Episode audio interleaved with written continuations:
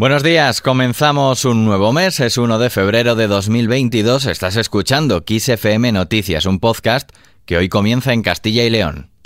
Kiss FM Noticias, con Daniel Relova. Anoche tuvo lugar el primer debate electoral previo a las elecciones autonómicas del 13 de febrero, el primero telemático, y es que el candidato por Ciudadanos, Francisco Igea, tuvo que hacerlo desde el salón de casa de sus padres al estar aislado por COVID. El debate como tal muy previsible con algún rifirrafe entre los ex socios de gobierno. Ambos trataban de colgarse los éxitos mientras el socialista Luis Tudanca los rechazaba y censuraba. Que ahora el PP vuelva a prometer lo que no ha hecho en 35 años. El primero en golpear, IGEA. Y que desgraciadamente estamos hoy aquí delante de todos los ciudadanos porque eh, había un transfuga efectivamente en el gobierno, pero el transfuga era el presidente. ¿Eh? Y eso es lo que ha marcado esta convocatoria de elecciones que no tiene sentido. Un gobierno estable, con una mayoría estable, que funcionaba bien, que estaba haciendo buenas políticas y que se ha puesto al servicio de los intereses de otro señor, el señor Casado, ha puesto toda la comunidad, la ha dejado sin presupuestos, la ha dejado eh, sin esa oportunidad de utilizar los fondos europeos en su momento. Transfuga fue la primera palabra de Igea a Mañueco en su primera intervención, en la que también afeó a Tudanca la presentación de la moción de censura de marzo de 2021. El primer bloque giró en torno a la gestión del COVID, mientras los ex socios de gobierno pugnaban por ver quién estuvo más al frente para gestionar la crisis sanitaria. Tudanca reclamó al candidato popular explicaciones de por qué no ha gastado buena parte de las ayudas del gobierno central para superarla. Y lo que me parece es muy grave que en esta pandemia que usted no sea capaz de explicar por qué no ha gastado, dónde ha empleado 1.600 millones de euros que le dio de forma extraordinaria el Gobierno de España y que deberían haber ido a mejorar, a proteger nuestros servicios públicos, la sanidad, la educación, a nuestros mayores, porque gestionar la pandemia es gestionar la salud y gestionar la economía y por eso la prioridad era, sí, siempre proteger la salud. Por eso yo me puse a su lado, al lado del Gobierno, desde el primer momento. Pero usted, señor Mañueco, se ha enfrentado con todo el mundo.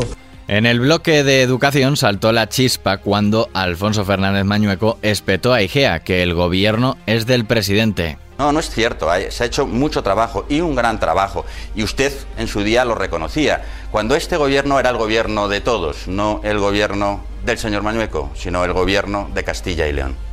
Bueno, yo lo que quiero decir es que el gobierno es del presidente y quien preside el gobierno, quien lo ha presidido estos tres años, he sido yo. Eso es así. El, Aunque el gobierno es del presidente. Yo, que, yo creí que el gobierno era de Castilla y León, pero. no. En el cuarto de los bloques sobre las propuestas fiscales, Mañueco atacó los hachazos fiscales de Pedro Sánchez. Sánchez hace lo contrario con sus hachazos fiscales a todos los españoles, especialmente o últimamente a los autónomos es necesario defender nuestra propia autonomía fiscal y seguir bajando los impuestos, porque hemos demostrado en Castilla y León que somos quienes mejor gestionamos eh, los servicios públicos y además lo hacemos bajando los impuestos. Y vamos a seguir bajando en el futuro el impuesto de la renta, entre otros. Y en el apartado de la despoblación, uno de los principales problemas de Castilla y León Tudanca ha sido el que más datos ha aportado, con 240.000 habitantes perdidos en los últimos 15 años. El próximo debate está previsto para el próximo 9 de febrero.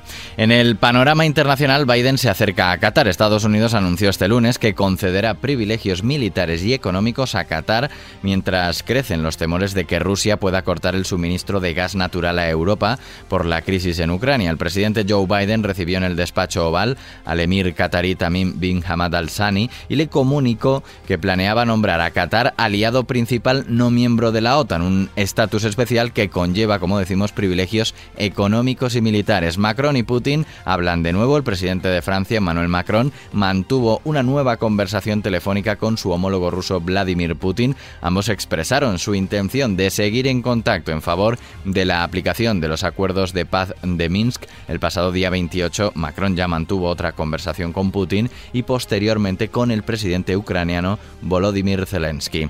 Seguimos ahora con la agenda informativa. Es martes, es día de Consejo de Ministros que, un año después de que los socios de gobierno empezaran oficialmente la negociación del anteproyecto de ley por el derecho a la vivienda, hoy aprobarán el texto en segunda vuelta y lo enviarán al Congreso de los Diputados para su tramitación como proyecto de ley. Asimismo, el Gobierno también aprobará un acuerdo para poner en marcha el proceso de descentralización de organismos públicos estatales que contemplará un procedimiento abierto, transparente y competitivo al que podrán presentarse todos los entes locales y autonómicos. Por otro lado, la mesa del Congreso admitirá a trámite la solicitud de Unidas Podemos, Esquerra y EH Bildu para crear una comisión que investigue los presuntos abusos sexuales a menores dentro de la Iglesia después de que los letrados no hayan emitido ningún informe desfavorable.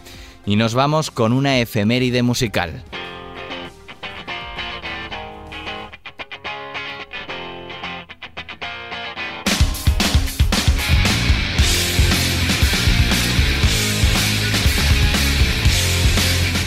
El 1 de febrero de 1992, hace 30 años, el álbum Nevermind del grupo liderado por Kurt Cobain, Nirvana, alcanzaba el número uno de la lista americana Billboard. Nevermind fue el segundo álbum de estudio de la banda y con este trabajo pues dieron a conocer el género grunge y el rock alternativo. Nevermind recibió una gran aceptación y aclamación tanto por el público como por los críticos especializados en música. Muchos lo consideran uno de los mejores álbumes de la historia.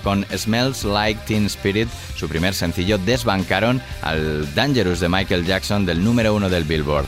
Esta y otras noticias musicales puedes encontrarlas en nuestra página web xfm.es. Hasta aquí el podcast de XFM Noticias y la información sigue actualizada y puntual en los boletines horarios en XFM. Hasta la próxima.